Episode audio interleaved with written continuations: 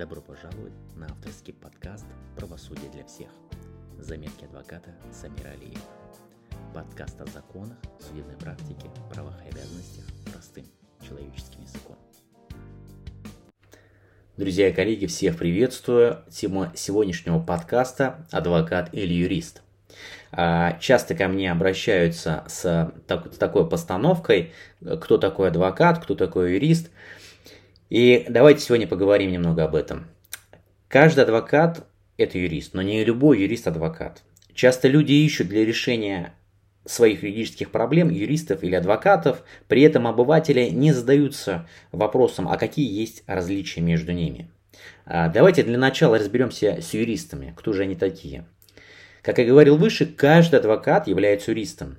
То есть юрист – это любое лицо, имеющее юридическое образование. Даже не важно, какого оно уровня, бакалавриат, специалитет или магистратура, во всех дипломах э, выпускников юридических вузов будет указано юрист.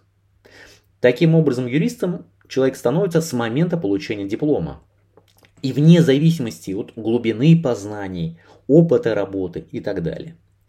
Юристами являются и сами адвокаты, и следователи, и прокуроры, и судьи, и даже практикующие в судах представители по гражданским или арбитражным делам. Но когда мы говорим о выборе, о выборе юриста как практикующего специалиста для решения ваших а, проблем, то есть гражданских или а, арбитражных споров, то а, должны исходить из того, что этот человек должен обладать специальными знаниями и практическим опытом. Однако, друзья мои, сегодня в России имеется проблема в части представительства по гражданским или арбитражным делам. То есть к представителям в судах не предъявляются какие-либо требования. Но есть случаи, о них поговорим как раз ниже. То есть в качестве представителя в процессе может выступать любое лицо, как юрист, получивший юридическое образование, так и студент второго курса физмата, или же работник какого-нибудь колхоза или СНТ. И здесь начинаются проблемы, когда ваш представитель не просто не знает процесс, законы и умение их применять, но и может завалить ваше дело, извините за такую банальность а, допустив ошибки. Конечно, в последнее время государство пытается упорядочить деятельность представительства в процессах, выдвигая определенные жесткие требования к представителям. Ну, в качестве такового, как они считают, серьезного требования является наличие хотя бы юридического образования. Но и это касается на сегодняшний день только представительства в апелляционной, кассационной инстанции по гражданским или арбитражным делам. Если мы говорим про уголовные процессы, то там, конечно, с этим делом все более-менее понятно, поскольку в законе указано, что защитниками подозреваемых, обвиняемых лиц по уголовным делам выступают только адвокаты. Юристы могут выступать только в качестве представителей потерпевших. Причем даже свидетели могут пользоваться только помощью адвоката. Об этом говорит статья 56 Уголовно-процессуального кодекса.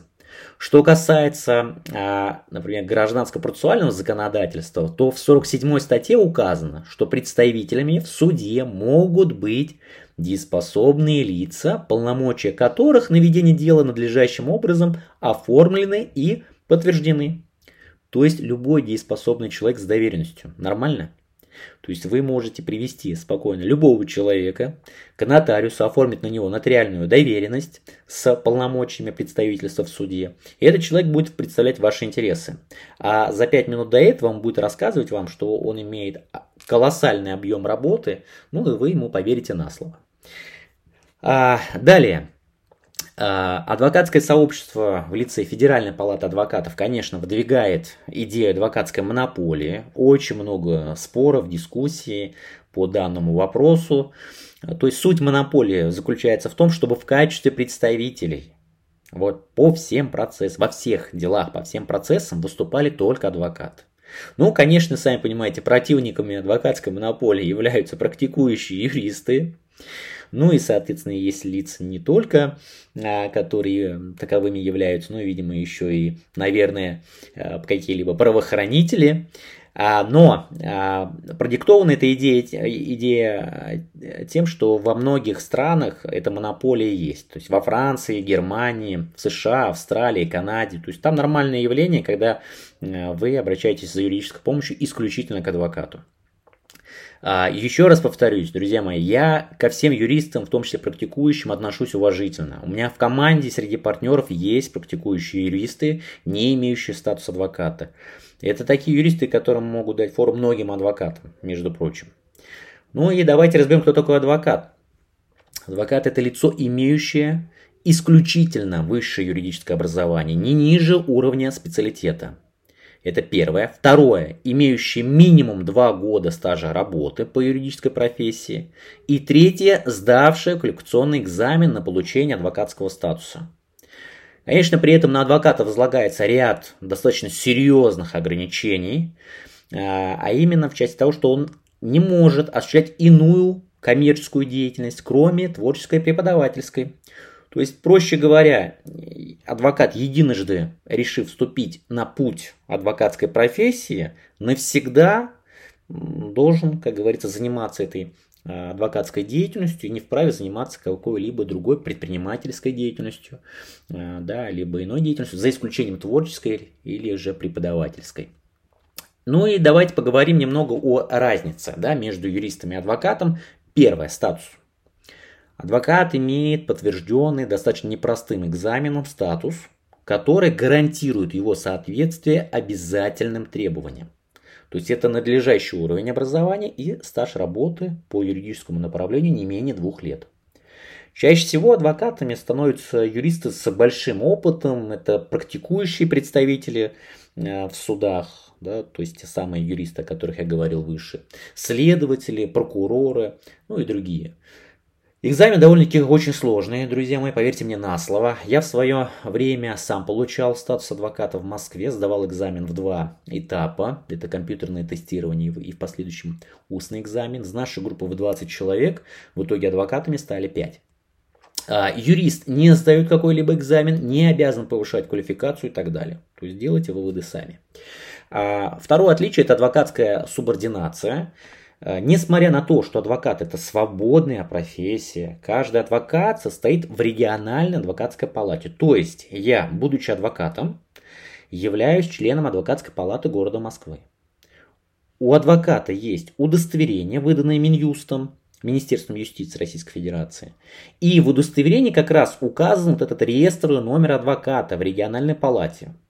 Палата не вмешивается в деятельность адвоката, но за неэтичное поведение, либо обман своих доверителей и другие, а, скажем так, правонарушения в адвокатской деятельности, палата может наказать адвоката, вплоть до лишения статуса. Юрист подчиняется сам себе, и при любых разногласиях со своим доверителем вы не сможете оказать на него какое-либо влияние, давление и так далее. Третье отличие – это, конечно, полномочия. Адвокат вправе направлять адвокатские запросы в госорганы и организации, которые обязательны к исполнению. А, и это очень важное а, полномочие. Часто я этим полномочием пользуюсь в своей практике, поскольку в случае невыдачи ответа адвокату или необоснованного, немотивированного ответа, предоставления необоснованного, немотивированного ответа, а, в, в подобном случае на должностных лиц э, может быть наложено определенное административное взыскание, то есть их привлекают к административной ответственности. Ну, я думаю, э, сами понимаете, что ни один там генеральный директор коммерческой организации или какой-либо чиновник да, не горит желанием, чтобы в его биографии да, было, была, была указана там статья определенная да, в части правонарушения в, рассмотрении, да, не выдаче ответа на адвокатский запрос.